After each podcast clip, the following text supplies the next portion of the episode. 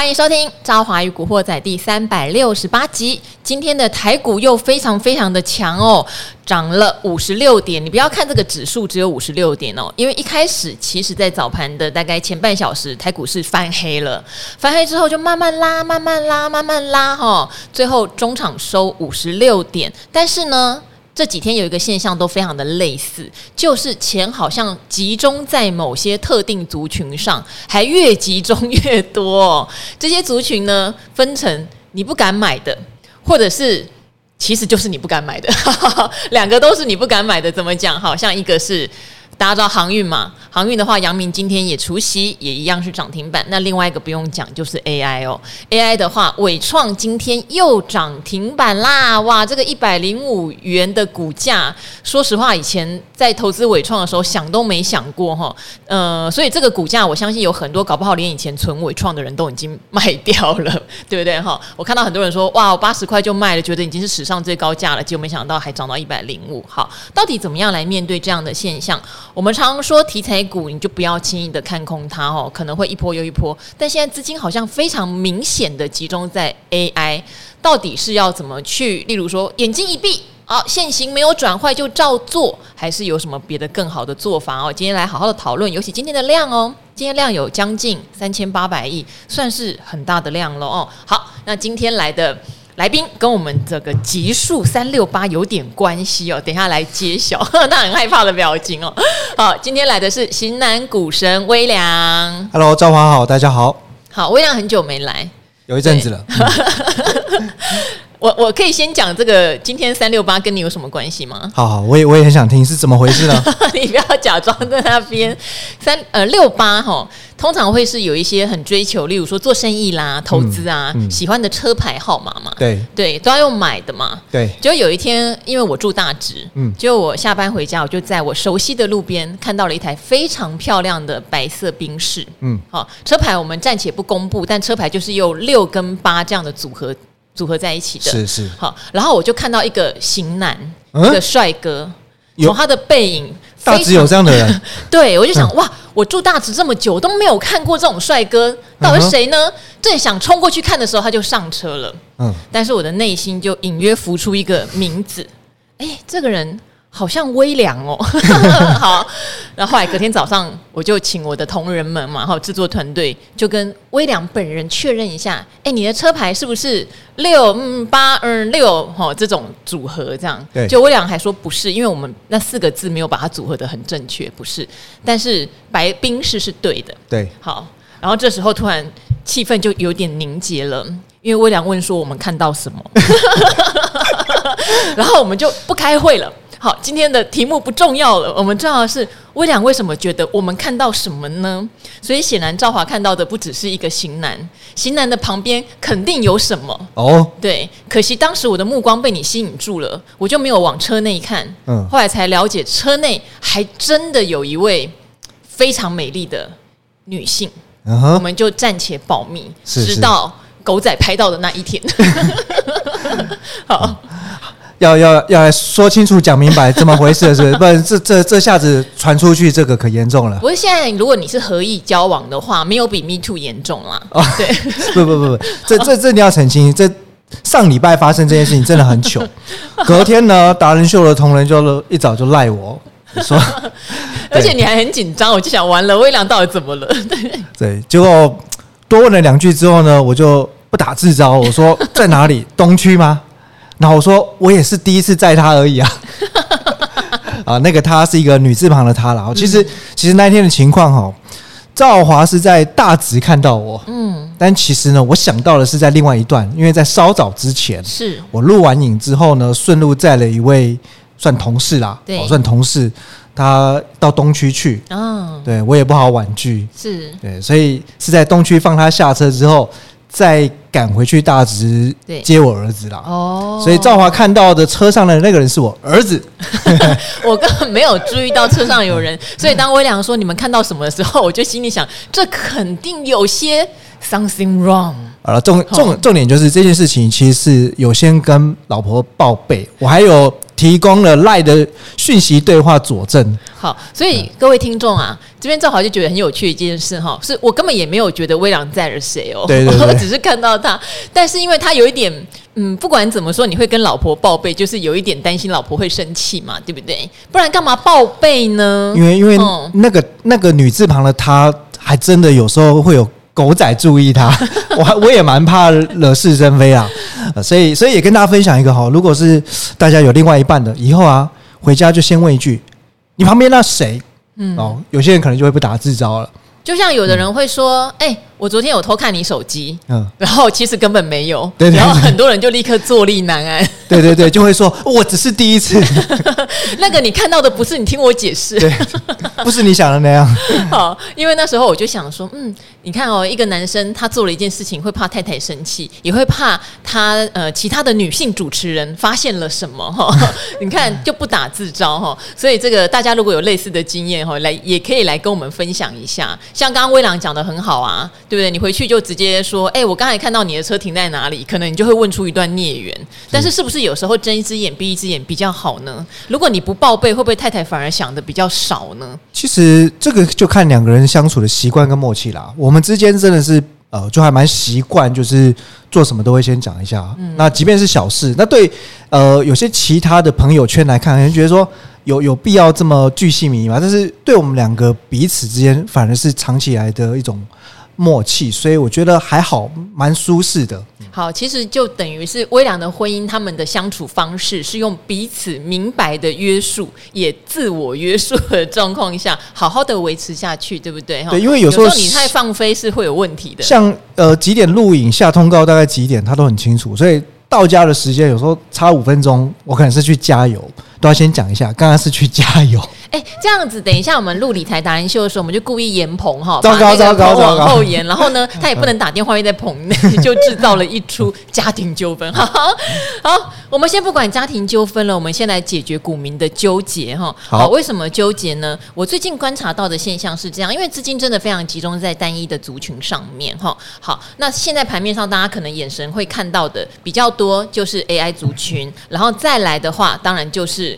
呃，航海王的填息对不对？到底能不能顺利？嗯、然后当然偶尔你还会有一些呃伺服器相关的啦，哈，或者是呃这种洁净能源相关的会冒出头来哈。对。但是说实话，最近大家的眼光应该都会被像伟创这样的公司吸引走了，因为它已经创了一个历史上你从未想过它会如此的一个。涨势，尤其是昨天他自己的六月份的 EPS 零点六二元。事实上，我想有些法人稍微分析一下，就会知道这个零点六二元很有可能蛮多不是来自于本业的收益哦，吼，是有一些其他的原因，但公司并没有具体的说明。所以今天它能够拉到涨停板，事实上我也是会有点惊讶，因为如果这个零点六二元是百分之一百来自于它的本业或伺服器 AI 相关的话，我觉得会很有道理。可是呃，因为法人大家理解它的一些财务结构，觉得可能并不太容易是如此，那还是拉到涨停板。好，到底我们应该是要有风险，还是现在你就随波逐流？因为我们常常讲做热门股、题材股，有时候你不要讲道理，也不要讲本意比，对它的线型没有坏掉或筹码没有坏掉，就是继续跟。但还有伟创的筹码其实并不是说非常漂亮，它有点土洋在对坐的现象哈。嗯、好，但还是涨上去了哈。所以这边威廉可不可以帮我们解说一下，到底现在看台股的大盘走势和这种题材股的走势，你会给股民什么样的建议？呃，首先我觉得大盘的部分哦，其实今年年初到现在，我觉得经历了蛮多的呃一些变数或者利空消息的冲击测试，不过一直有点看回不回。但是大致上，我觉得涨到一万七附近，应该说指数的。阶段性任务也可以功成身退，也可以说是告一段落。因为毕竟呢，在一万七千点以上的台股，第一个你要面临的就是呢，过去的长期套牢压力区。那么现在来讲的话，当然，呃，很多股票其实看起来有大涨，但是呢，不要忘记有很多股票其实还是在逆势的下跌或者盘整，就是因为有很多的套牢筹码，其实还是构成了层层的压力。那第二点来讲，如果从评价的角度，一万七以上的大盘指数，不论你从本益比或者是说更接近真实价值的股价净值比，其实也都是在历年来的高档区了。所以我觉得，当然，呃，AI 的族群就是这一波大盘指数能够挑战或一度站上万七的最大功臣。不过，呃，要真的站稳万七，不能只有靠 AI 这个庞大的部队哈，其实还要有更多的族群加入良性的轮动。那其实，呃，如果以 AI 的族群表现来看，我的确在这边会觉得说，大家可能要稍微抑制一下去追价的冲动哦，因为，呃，毕竟哦。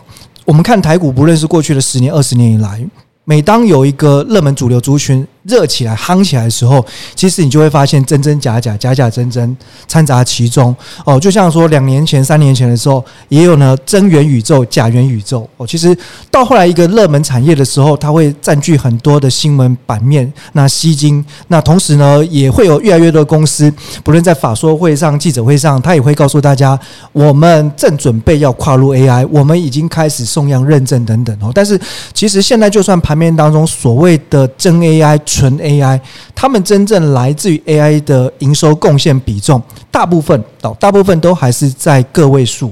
那当然趋势是往上哦，但是这个一点就是提醒大家，比方说哦，我举二三七六技嘉哦，但股价呢，大家也很少看到它这么猛哦，那也频频的涨停或冲到新高。可其实技嘉，如果我们纯粹讲 AI 伺服器的营收贡献比重，大概今年明年就是维持在八趴上下。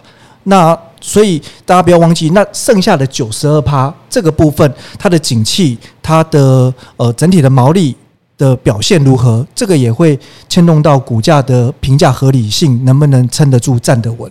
好，不过我发现哦，股票有时候也往往来自于一些情感哦，嗯、因为呃，我前两天看到有人在那个理财达人秀留言板问我说，为什么台达电我很容易就会叫它达电，然后我就想了一下。我不知道诶、欸，因为从我跑科技产业，我有拜访过台达电。那时候我们同业就很习惯叫他达电，嗯，呃，他好像对外会叫自己台达，嗯，但是我们叫他就会叫达电。所以我被问到的时候，我就想，哎、欸，我不知道，因为从我开始跑新闻，我就叫他达电，我不知道为什么，已经不可考这样子哈。好，但达电不是宏达电，台达电是台达电哈。好，那因为问的人也可能是他比较后来才加入股市，他也没听过人家这样叫。我会这样讲的原因是因为刚刚威良讲到技嘉。像这一波 AI 的股票上来的时候，其实技嘉我是比较敢琢磨的，但伟创不敢。为什么呢？因为其实技嘉在它的历史天价上面，它有来到过四百三十九块。好，那技嘉以前在这种主机主机板卡哈板卡的市场里面，又是跟维新并列双雄嘛，所以早期跑科技会对他们两家算是蛮敬佩，也蛮喜爱的这样子。只是后来板卡市场下去之后，随着挖矿的兴起，他们才稍微又开始有一点点。呃，崭露头角，要不然之前说实话，主机板的市场也已经比较就是没有什么利润了，这样子哈。嗯、好，那最近因为大家上 AI 炒，所以才涨到今天这个价位两百七十二，事实上还还是它过去最高价的一半而已哈。所以我为什么说有点感情？因为你看过以前技嘉很风光的样子，你就会比较觉得好像有机会这样。可是伟创的话就是创历史新高，就内心就会觉得我没有看过他这样，他不就是一个代工厂吗？他为什么会这样？对，所以嗯，我觉得买股票还是要买你自己能够认同啦。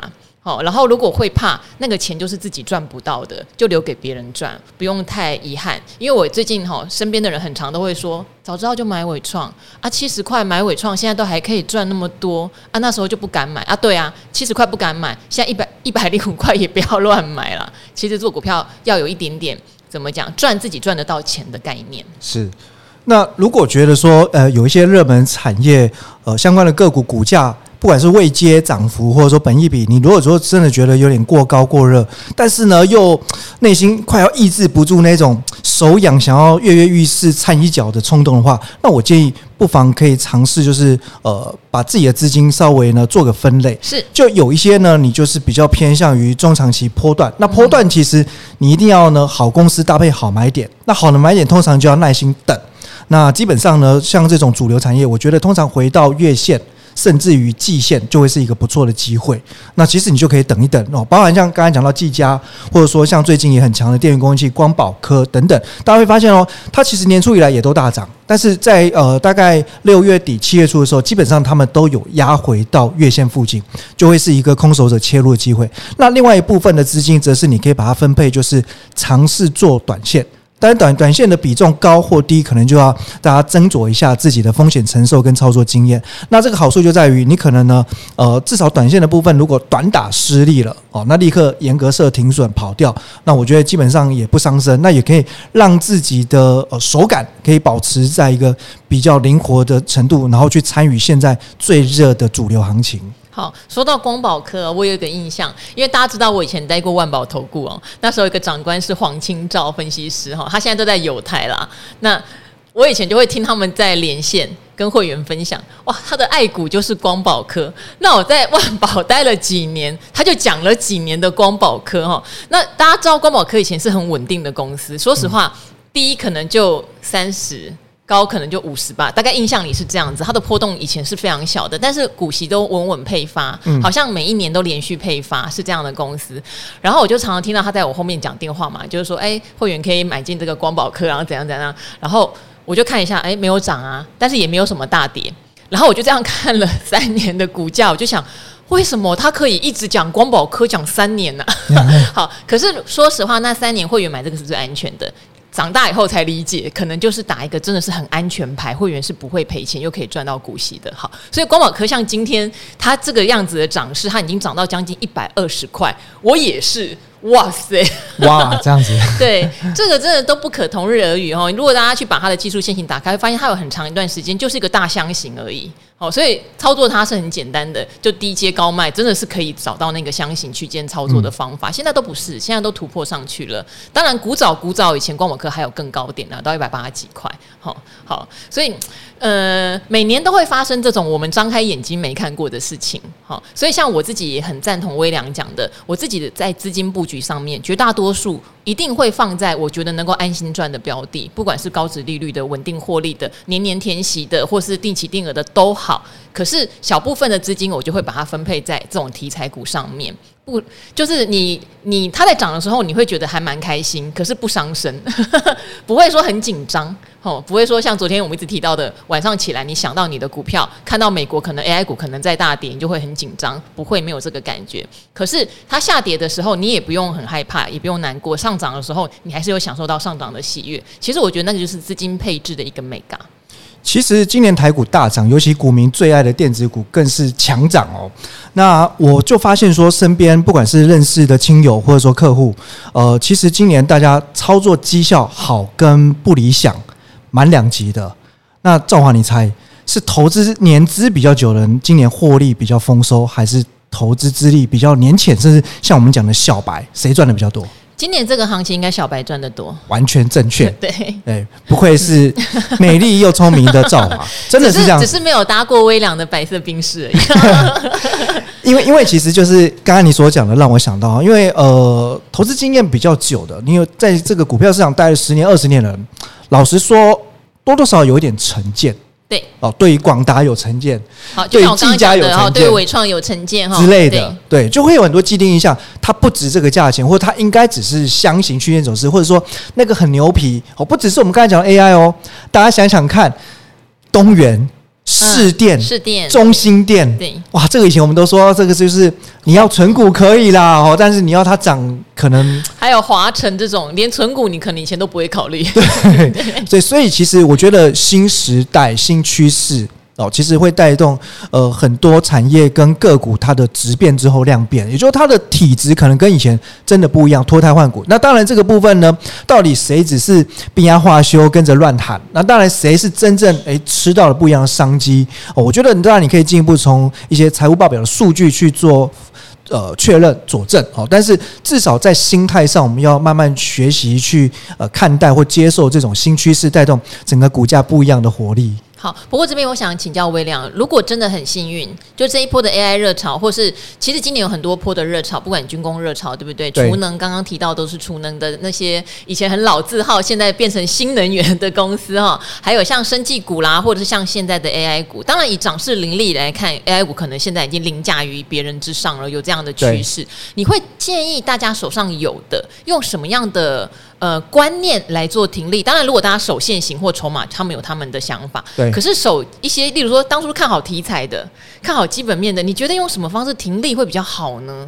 好，呃，我觉得基本上呢，其实本益比往往也就是大部位资金的法人他相当注重的一个参考指标，因为你注重本益比，就代表你买到的股票到底它的 CP 值如何。那我们其实投资不要呃不外乎就是要追求就是呢，你的预期报酬要高，然后预期风险低哦。没有股票呢是百发百中，或者是说呃只涨不跌的。所以呢，预期报酬跟预期风险这个其实就是可以透过本一比来做辅助哦。因为基本上现在被 AI 的相关个股，如果纯度比较高的，大概本一比都会是用二零二四年的 EPS，然后大概抓二十倍上下本一比来抓合理的目标区目标价。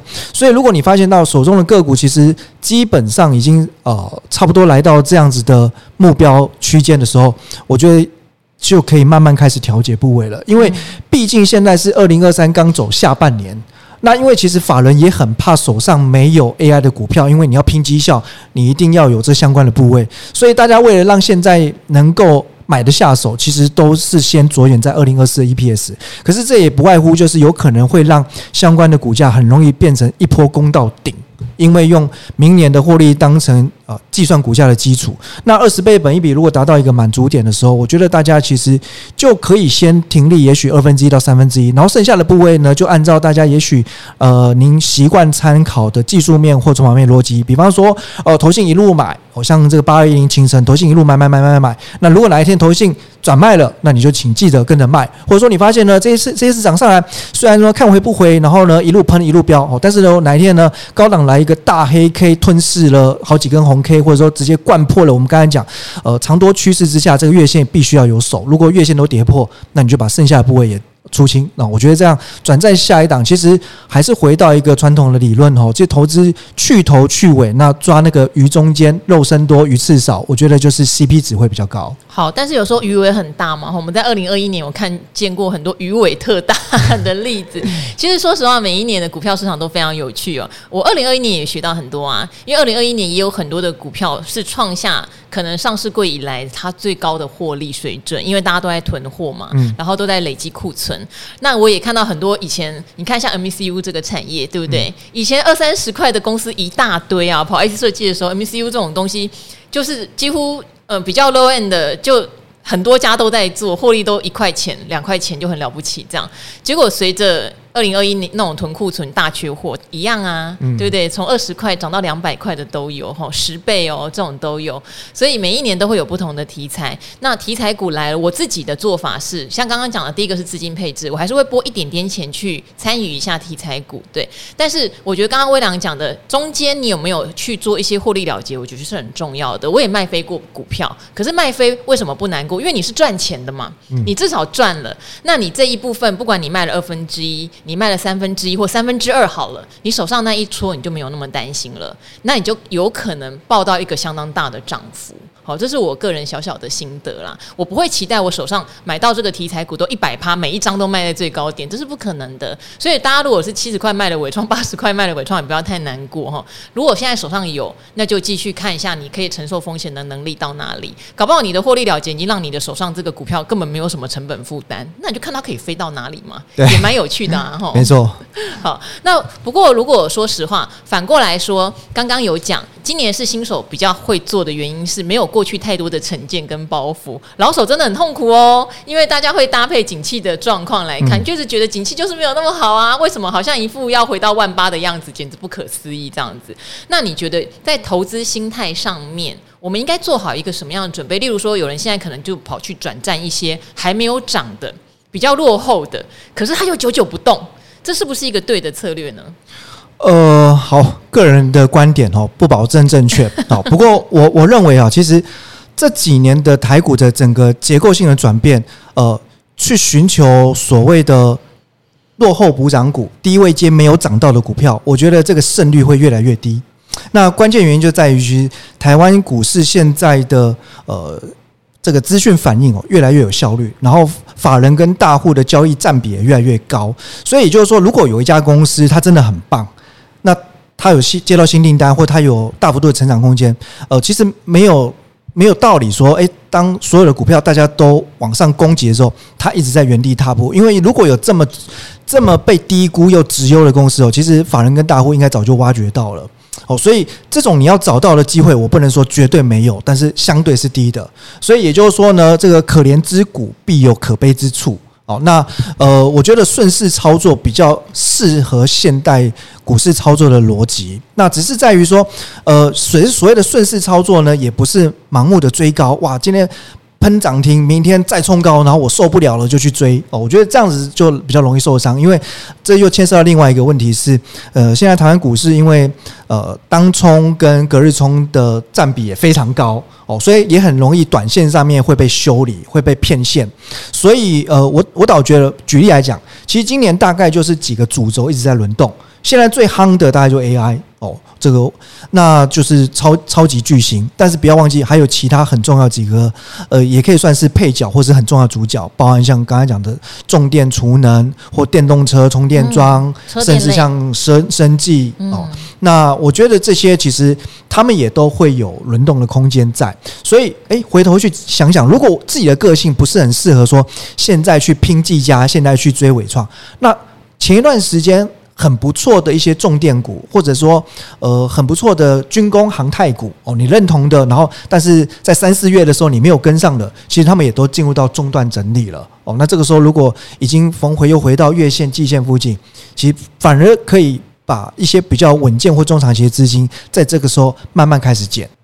好，我觉得大家哈可以研究一下自己的心态哈，像现在在休息的股票。是不是有让你不会想减的感觉？因为你不知道它要休息多久哈。好，例如生计好了，生计有一段时间其实也很热，对不对？好，它动起来的时候，你就好害怕自己没有追上，想说啊，大家不说七月要生计月了吗？哈，然后会有很多的生计展啊，或一些利多消息放出来，那你就很怕没有没有追上。可是当当他躺在那儿休息的时候，你又会觉得好像不行了耶。哦，这个这个族群可能差不多涨到这边，已经已经今年都不会有了。如果你发现股票不涨一段时间，你对它。他就失去信心的话，其实可能就是还没有厘清到底自己喜欢什么样的投资逻辑。我觉得这个是可以看的，因为像我最近的话，其实我还蛮关注在生技股上面的。我觉得蛮多有体质的生技股是相对于上半年大概三四月那时候已经下修到一个我觉得相当合理的位置，所以我我会关注，但是。呃，大家还是要记得，就是说，他不见得现在资金轮到他哦，他现在看起来就是人气比较涣散，比较没有人在关注，所以可能会需要一点点的耐心。嗯、但是，如果你已经有做好这样的心理准备，其实并不会觉得很痛苦，反而会觉得哦，终于看到它变得那么便宜了，会有一点开心的感觉。哦、我觉得这样会比较好一点。因为 AI 相关的族群，毕竟哦，很多都是全职市值都比较大，比较大、哦，所以很适合法人跟大户的资金。开大门走大路，大进大出，所以相对来说，它会变成是超级吸金。所以当 AI 一热的时候，好像那个光芒就掩盖了几乎啦盘面当中绝大部分的族群。最近稍微能够抗衡的，不就只有航海王嘛？对，所以其实我觉得，呃，当然其他族群这个时候可能需要多一点耐心。哦，不过如果你怕说啊，会不会自己这个去摸底摸太早，或者说变成做股票研究到最后变成是孤芳自赏，那就只有自己在买，都没有人要。哦，其实就可以稍微观察一下，比如说呢，诶，就以生来举例好，任何一个族群如果真的开始往上窜，它当中的股王就股价最高那一档，或者说当中的权王就全职最高的那一档，应该也会。有一些表态哦，所以我们就发现，比如说生技，呃，六四七二的宝瑞就是生技股王。那最近股价大家一观观观察一下，发现大概从呃七百附近慢慢垫高，现在来到八百了。对，而且它也是悄悄低调的涨。对所以其实它只要在一根中长红，也，甚至它就又要挑战新高了。所以代表这个族群其实还是有人在关注。那同时，我们就可以往下去延伸其他相关前一段呃，应该说前一波生技股走多头的时候，那些比较热门的指标股人。气股有没有一些特定的分点大户或者是法人又开始回头加码？这个也可以去一并做一个辅助参考。不过，因为微良待过投信，对不对？我想要问你，为什么最近好明显很多股票叫做土洋对坐，就是外资跟投信是完全不同调。当然，我们这边有教过听众朋友，如果你发现筹码有完全不同调的时候，你就看它后来股价往哪走，它到底是谁对它的影响力比较大。好，例如说，有的股票是外资买，投信在卖，可是股价往上走。那你就知道那个外资的买盘对这家公司是更有支撑力的。那反之亦然哈，外资一直卖，投信一直买，那股价还是涨，就等于投信对它的股价掌控力是有一定的能力的哈。那投信也不是万灵丹哦，我曾经 看过很多公司投信一直买，后来就有点放弃。好，例如像网通股的智易，是我看过比较明显的，还有软板的台郡。都是投信那时候买很多之后有点涨不动哈，但是最近智易当然是随着这个网通，就是拜登有一些计划，它是有跟涨的。只是我会观察这样就觉得，哎，累积了一些心得，有些公司投信是买不动，有些公司外资是买不动的。好，那最近土洋对做这样的现象，我不晓得我俩会怎么解读。呃，首先呢，外资有当然呃分成真跟假，对对对。那大致上一个大原则，如果一家公司的股价乘以股本，就所谓的市值小于台币三百亿，绝大部分就是假外资。那假外资，我觉得你就不要太理它了哦，因为其实它可能就是忽买忽卖，进进出出的哦。那三百亿以上就一定要有一个比较属于中大型的规模，它才有可能是真外资。那外资当然一定是看基本面哦。那另外投信来讲的话，其实虽然没有什么的真投信、假投信哦，投信都是真。真金白银在买的啦，哦，但是呢，其实透过这节目，我要呼吁一下，我好几次哦，在这个公开媒体还有自己的脸书都讲哦，其实，呃，建议我们的证交所应该要及早赶快把投信的买卖操分为主被动。因为现在国内的 ETF 的规模已经上兆台币了，那主动式的基金其实大概只有三千多亿台币，所以现在根本是呃一面倒压倒性的。现在国内的所谓的投信的买卖超的力道，最主要就是在看 ETF 的变化。所以当呃投资朋友不管是单笔或定期定额一直在买市值型 ETF，一直在买高股息 ETF 的时候，其实呢投信收到这些钱，它就是。拿钱办事，就是去买进 ETF 里面的成分股，是对，所以呢，现在你会你会发现到投信呃几乎就是不断不断的加码买进台股。那当然有时候媒体会下一些标题说啊，投信爱台股，其实跟投信的爱不爱好像也没有真正直接关系，因为就是散户透过投信正在间接的加码台股，所以这当然有助于台股的另外一股。呃，筹码稳定力量，但是它会让我们在判断筹码上失真，因为真正的投信或所有的法人，他在买卖股票一定是考虑两件事：第一个就是营运是变好变差；第二个就是呢，它的评价是贵是便宜。所以法人如果要卖股票，不外乎就是营运转差跟评价变贵，就是本益比来到了。历史高峰，可是现在你会看到，我就举例三二三一伟创，为什么外资在卖，投信在买？那外资在卖，这就不用解释，这一定是真外资。那相对来讲，应该也是认为伟创这里的本益比并不便宜了。那外资觉得它大可实现获利，把资金转战下一个 CP 值更高的标的。我觉得这个也是合乎人之常情。那投信为什么要买呢？其实就是因为呢，大家如果去查一下，谁持有呃伟创的股票最多呢？第一名就是零零五六。元大高股息，谁持有第二多？第二多呢？零零八七八，国泰高股息 哦，所以其实都是高股息 ETF 在作祟啦。那到底这跟看好看坏无关，因为它就是被动式的，对，就是只要规模变大，它一定要去买进对它很重要的成分股，就是这样。说到这个哦，大家如果打开零零八七八，哇，你看，因为它既配息嘛，配息配息配息，还是持续在创高，今天股价已经来到十九点八四了哈，所以这个。很厉害，我觉得刚刚威廉也点醒我这件事情。我们也常常告诉大家，如果个股你不擅长的话，其实现在台湾有非常多的 ETF 类型哈，像电动车，去年也是很多人很绝望、很脆心吧，都两档电动车主要的，一档富邦的，一档国泰都跌到十块多，一堆人就觉得要命喽，接到手软。但现在也通通都。就是超过当初发行的十五块，都十七八块钱了。呃，如果真的还是持续定期定额在接的，都是赚钱的哈，都是赚钱的。好，也可能因为这样一直呼吁，可能各节目一直呼吁，然后大家也觉得做个股很累，就干脆去买 ETF。其实就是一个推波助澜，你间接把钱也撒在了他们的成分股上面。ETF 规模壮大，其实多头的时候当然助涨，这边鱼帮水，水帮鱼。不过它会有反作用力，是对。一旦行情反转的时候，那尤其操作 ETF 比较多，也是属于比较稳健偏保守的个性。但一旦如果大家有卖出、有赎回这些相关的动作的时候，那 ETF 规模一缩水，它也是就是要被动式的卖出它的成分股，所以就会变成助跌。那而且这种买卖呢，就是说我们以前讲好，就是说一键杀千档啦。哦，因为主动式基金它会看我刚才讲，诶谁。变贵了，或谁营运可能要变差，他才卖。对对，可是所以一键杀千档，就是我必须针对我所有持股啊、呃，如果我是有三十档，那我就是呢。全部都减码，那这个可能就会让台股瞬间会比较大的修正压力。嗯、那这种情形其实过往在美股也经常看到，所以因为尤其美股又没有涨跌幅限制，为什么有时候一个晚上道琼可以闪崩一千点、两千点，就是因为 ETF 的力道实在很大。就是我们号称说人踩人有没有多杀多，就是这种情形哈。对，就是投呃投信并不是故意自己要去卖的，而是可能隐隐有赎回潮，对，所以他们就得卖。那有时候投信的操作，呃，主动式基金也会遇到啊，也会遇到说，可是我现在这档好，假设我持有技嘉好了，因为技嘉是我真的有听到投信跟我说，他 觉得估值很高，可是他不敢卖。有经理人这样跟我讲，他说因为卖了绩效就输了。好，但是会不会发生有一天他在反转的时候，A 投信他可能看到两百八，赶快卖了，然后就变成两百七，他就想哇，我再不卖就要往下，就会变成大家轮流卖，也会有这种现象。主动式的也有人踩人的问题。好，所以有时候都是要看盘势啦。像今年这样的盘势，大不管。呃，买基金买到个股，买到 ETF，应该都还是相对蛮开心的，因为就是大家互相人气堆叠的一个过程。对。但如果哪一天人气是反转，就要非常留意这样的现象。这也是为什么我跟威良会一直讲，你部分获利了结，总是会对你的心情比较稳定的一个原因啦。而且获利有放口袋哦，信心会增强。对，信心会增强哦。好，永远都不要担心。股市不会跌，也永远不要担心股市不会涨哈。这件事情很重要，就是像现在万七好去往万八的路上探的过程中，我就会比较站在你不要永远都觉得股市不会跌，好，你不要永远都怕自己买不到便宜的股票。我现在心情会比较是这样子哈。好，那反之，像去年跌到万二万三的时候。